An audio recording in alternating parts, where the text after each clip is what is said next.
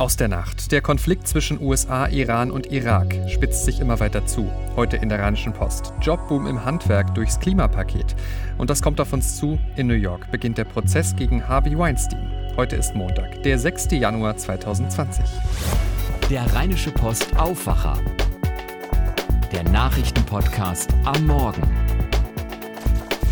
Guten Morgen, ich bin Henning Bulka und ich begrüße euch ganz herzlich zur ersten Aufwacherfolge im neuen Jahrzehnt. Wir lassen euch auch in 2020 morgens natürlich nicht allein, sondern bringen euch nach dem Aufwachen auf den neuesten Stand, damit ihr wisst, was über Nacht passiert ist, was ihr in der Rheinischen Post lest und was für den Nachrichtentag wichtig wird. Danke, dass ihr uns auch in diesem Jahr euer Vertrauen und eure Zeit schenkt. Einige Tage sind ja im neuen Jahr schon vergangen und wenn sich die Nachrichtenlage irgendwie zusammenfassen lässt an diesem 6. Januar, dann sind wohl unruhig und in Teilen unübersichtlich die richtigen Wörter. Wir beginnen mit dem Blick in den Nahen Osten. Dort spitzt sich der Konflikt zwischen dem Iran und den USA weiter zu. Eine neue Eskalation droht. Den Ursprung nimmt alles vor wenigen Tagen. Am Freitag gibt US-Präsident Donald Trump bekannt, der iranische General Soleimani ist durch einen gezielten Raketenangriff der Amerikaner getötet worden. We took action last night to stop wir haben vergangene Nacht eine Aktion eingeleitet, um einen Krieg zu verhindern, nicht um einen Krieg zu beginnen. Die USA haben das beste Militär und die besten Geheimdienste der Welt. Wenn US-Bürger irgendwo bedroht werden, dann haben wir all diese Ziele schon identifiziert und im Visier. Und ich bin bereit, jegliche Maßnahmen zu ergreifen, die nötig sind. Und das betrifft ganz besonders den Iran.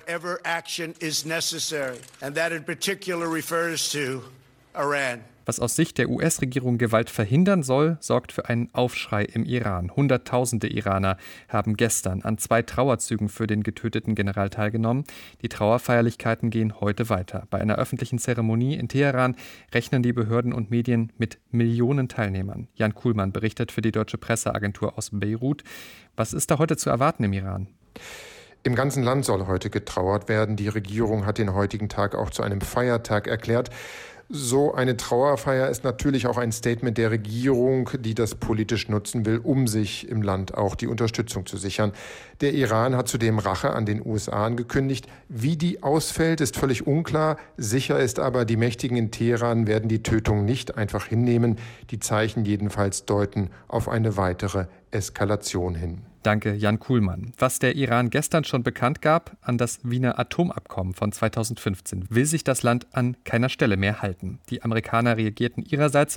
Trump drohte dem Iran auf Twitter, im Falle eines Angriffs auf US-Bürger oder amerikanische Ziele müsse der Iran eventuell mit einem unverhältnismäßigen Gegenschlag rechnen. Ziel eines solchen Angriffs könnten dann auch iranische Kulturstätten sein.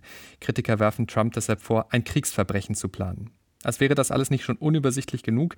Nicht nur der Iran, auch der Irak ist nun Teil des Konflikts geworden. Er ist sogar mittendrin. Denn der iranische General war nicht etwa im Iran getötet worden, sondern in der irakischen Hauptstadt Bagdad. Die Iraker haben deshalb beschlossen, die Truppen der Amerikaner sollen das Land verlassen. Schritte für den Abzug der stationierten US-Soldaten aus dem Irak sind schon eingeleitet worden, nach einem Beschluss des Parlaments. Auch hier droht nun US-Präsident Trump, für den Fall eines feindseligen Rauswurfs der Soldaten kündigte er dem Irak drastische Sanktionen an. Das alles betrifft auch die Bundeswehr, denn sie unterstützt die irakische Armee bisher im Kampf gegen die Terrormiliz IS im Rahmen einer internationalen Allianz. Dazu sei Deutschland auch weiter bereit, sagte Außenminister Maas. Voraussetzung sei aber, dass dies vom Irak gewünscht werde und die Lage es erlaube. Wie ich schon am Anfang gesagt habe, das ist eine unübersichtliche Situation, denn es geht eben nicht nur um den schon länger schwelenden Konflikt zwischen Iran und USA, sondern auch der Irak ist nun Teil davon und das bedroht eben mittelbar auch den internationalen Kampf gegen den islamistischen Terror. Wir bleiben für euch natürlich dran an den Entwicklungen, lest ihr auf RP Online. Damit zu dem Thema, das gestern die Top-Themen bestimmt hat bei uns. Der schwere Unfall in Südtirol mit sechs toten Deutschen, vier davon aus Nordrhein-Westfalen, aus Wuppertal, Köln und Dortmund. Ein Betrunkener war mit seinem Auto in eine Gruppe junger Touristen gerast. Entsetzen und Trauer sind riesig. In Luttach ereignete sich der Unfall, ganz im Norden Italiens, kurz vor der Grenze zu Österreich. Für die Deutsche Presseagentur berichtet Uli Reitinger, der Schock in Südtirol und auch in Deutschland ist groß. Bekommen denn die Angehörigen Unterstützung? Ja, bekommen sie. Die meisten Opfer, die kommen ja aus Nordrhein-Westfalen. Ministerpräsident Armin Laschet hat den Hinterbliebenen gestern direkt Hilfe zugesagt. Die Opferschutzbeauftragte des Landes kümmert sich um die Familien, sagt er. Viele Menschen in unserem Land sind in Gedanken und im Gebet den Opfern und den Familien verbunden. Die Identifizierung der Opfer dauerte ziemlich lange, weil sich in der Touristengruppe die meisten nicht kannten und viele keinen Ausweis bei sich hatten. Die Angehörigen der Opfer haben sich schon gestern auf den Weg nach Südtirol gemacht und können dort Abschied nehmen. Was weiß man denn über den Ablauf des Unfallabends? 17 junge Leute feiern im Club Hexenkessel in St. Johann, vier Kilometer von der Unfallstelle entfernt. Die Gruppe fährt dann gegen 1 Uhr zusammen im Shuttlebus zurück nach Luttach. Der Bus hält gegen 1.10 Uhr, 1.15 Uhr direkt gegenüber vom Hotel Tiroler Adler. Die jungen Leute, die müssen nur noch über die Straße gehen und eine Brücke überqueren, um in ihre Unterkunft zu kommen, in den Brugger Hof. Und dann passiert die Katastrophe. Ein 27-jähriger Einheimischer, schwer betrunken, knapp zwei Promille, rast mit seinem Audi TT durch den Ort, verliert die Kontrolle und erfasst die jungen Leute. Die fliegen laut Augenzeugen durch die Luft. Die Feuerwehr spricht von einem Anblick wie auf einem Schlachtfeld. Und was ist über die Jugendgruppe bekannt? Ja, die kannten sich untereinander nicht alle. Die Toten, drei junge Frauen und drei junge Männer, kommen aus Nordrhein-Westfalen, Niedersachsen und Hamburg. Unter den Verletzten waren auch zwei Südtiroler. Der Bürgermeister von Luttach, Helmut Gebhardt Klammer, der kann die Katastrophe immer noch nicht richtig fassen. Er sagte bei Rai Südtirol, eine Katastrophe. Ich habe sowas in meinem Leben noch nie gesehen, so etwas Drastisches. Es ist für mich schrecklich, einfach nur schrecklich. Schon gestern sind viele Einwohner und Touristen zum Unfallort gekommen, haben Blumen und Grablichter niedergelegt. Gegen den Unfallfahrer wird ermittelt wegen der mehrfachen Tötung im Straßenverkehr. Ihm drohen acht bis zwölf Jahre Haft. Uli Reitinger, Dankeschön. Damit zu einem ganz anderen Thema. Fünf Wochen vor der Oscarverleihung sind in der Nacht die Golden Globes verliehen worden. Als bestes Filmdrama wurde der Kriegsfilm 1917 von Regisseur Sam Mendes ausgezeichnet. In der Komödiensparte siegte Once Upon a Time in Hollywood von Quentin Tarantino. Die amerikanische Schauspielerin Renée Zellweger holte den Golden Globe als beste Schauspielerin im Filmdrama Judy über die Schauspielikone und Sängerin Judy Garland. In der Männerriege gewann der amerikanische Schauspieler Joaquin Phoenix für seine Rolle im düsteren Thriller Joker den Globe als bester Dramadarsteller. Im TV-Bereich wurden unter anderem Succession, The Crown und Chernobyl ausgezeichnet. Damit zu dem, was ihr heute in der Rheinischen Post lest. Und da geht es unter anderem auf unserer Titelseite um das Klimapaket der Bundesregierung. Das sorgt nämlich für einen Jobboom bei den Handwerkern. Damit rechnet der Präsident des Handwerks in NRW, Andreas Ehlert. 2020 werden wohl tausende neue Mitarbeiter im Handwerk eingestellt, weil die Handwerker eine Flut von Aufträgen zur besseren Dämmung von Häusern erwarten, so die Einschätzung von Elert. Zitat: Allein 2019 hat sich die Zahl der Handwerksmitarbeiter im Regierungsbezirk Düsseldorf von 314.000 auf 320.000 erhöht. Für 2020 rechne ich mit einem mindestens so hohen Wachstum, weil ja Dachdecker, Elektriker, Stuckateure, Installateure und auch andere Berufe neue Aufträge erhoffen können sagt Handwerkspräsident Ehlert. Private Hausbesitzer können seit Jahreswechsel Ausgaben für die Dämmung ihrer Immobilien von ihrer Steuerschuld abziehen zu einem Fünftel. Das umfasst auch den Einbau neuer Fenster und Heizungen. Über mehrere Jahre können so bis zu 40.000 Euro eingespart werden. Zitat: Die Handwerker haben sich lange dafür eingesetzt, dass energetische Sanierung steuerlich gefördert wird, sagt Ehlert, der auch die Handwerkskammer Düsseldorf führt. Jetzt stehen wir bereit, um die Aufträge abzuarbeiten. Mehr zu dem Thema heute bei uns.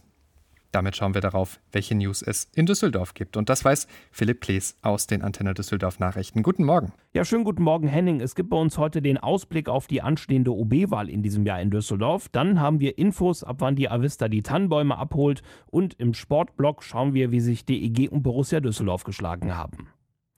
In Sachen OB-Wahl am 13. September haben sich bislang hier in Düsseldorf kaum Parteien aus der Deckung getraut. Nur bei der FDP steht fest, dass Marie-Agnes Strack-Zimmermann gegen den Amtsinhaber Thomas Geisel antreten wird.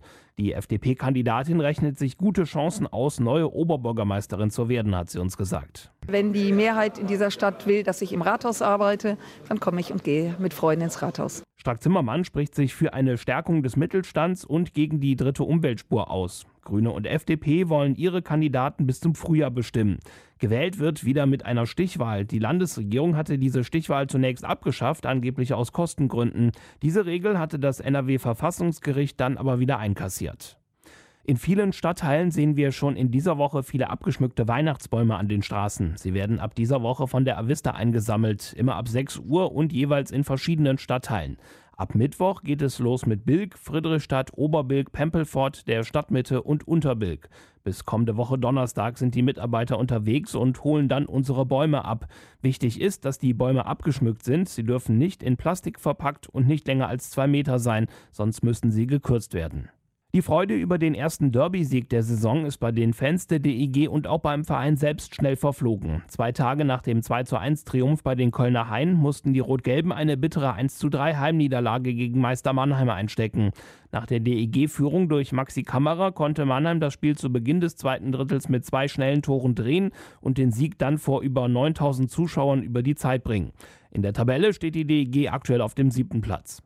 Borussia Düsseldorf hat am Wochenende den ersten Titel des Jahres verpasst. Beim Final Four Turnier um den deutschen Tischtennispokal unterlag die Borussia bereits im ersten Spiel gegen Ochsenhausen mit 2 zu 3. Die Spieler der Fortuna ackern gerade im Trainingslager im spanischen Marbella. Morgen steht das erste Testspiel auf dem Programm gegen den niederländischen Erstligisten Enskede. Die Antenne Düsseldorf Nachrichten immer um voll und halb im Radio und jederzeit online auf unserer Homepage antennedüsseldorf.de. Dankeschön, Philipp Klees. Schauen wir jetzt darauf, was heute wichtig wird. Hier in NRW beschäftigt viele Menschen ja immer noch der Brand im Affenhaus im Krefelder Zoo, bei dem 30 Tiere ums Leben kamen. Währenddessen dauert auf der anderen Seite der Erde eine noch viel größere Tragödie an, die mittlerweile in Zahlen fast nicht mehr zu fassen ist. Eine halbe Milliarde Tiere sind nach Schätzungen bereits gestorben bei den Feuern in Australien, darunter Koalas, Kängurus. Tausende Häuser sind zerstört, 24 Menschen sind gestorben, ganze Landstriche sind niedergebrannt. Gestern hat sich auch in Neuseeland, und zwar in der Stadt Auckland, der Himmel rot gefärbt von Staub und Asche aus dem Südosten Australiens. Und um das mal ins Verhältnis zu setzen, Auckland liegt mehr als 2000 Kilometer von den Feuern entfernt. Und das ist so, als würde es im Norden Marokkos brennen und hier bei uns würde sich der Himmel deshalb rot färben. Knapp 20 Millionen Euro Spenden für die Hilfskräfte sind allein bei einer einzigen Spendenaktion schon online zusammengekommen. Das Schlimme, All das ist nur der Rückblick. Der Schrecken nimmt aber noch kein Ende. Die Feuer lodern weiter. Flüge wurden gestrichen. Das öffentliche Leben in der australischen Hauptstadt Canberra liegt weitgehend lahm. Politisch stehen heute in Deutschland gleich mehrere Termine an. Mit ihrem traditionellen Dreikönigstreffen in Stuttgart stimmt sich die FDP auf das politische Jahr 2020 ein. Das wird ein Jahr mit vergleichsweise wenig Wahlen. Bürgerschaftswahl in Hamburg im Februar, Kommunalwahl im März in Bayern und, das ist für uns dann wiederum sehr spannend, die Kommunalwahl im September in Nordrhein-Westfalen. Parallel zur FDP trifft sich auch der Bundesvorstand der Grünen zur Jahresauftaktklausur in Hamburg und auch die CSU-Landesgruppe im Bundestag tagt im bayerischen Seon zur Winterklausur. In New York beginnt heute wohl einer der Prozesse des Jahres, und zwar der gegen den früheren Filmmogul und Hollywood-Produzenten Harvey Weinstein.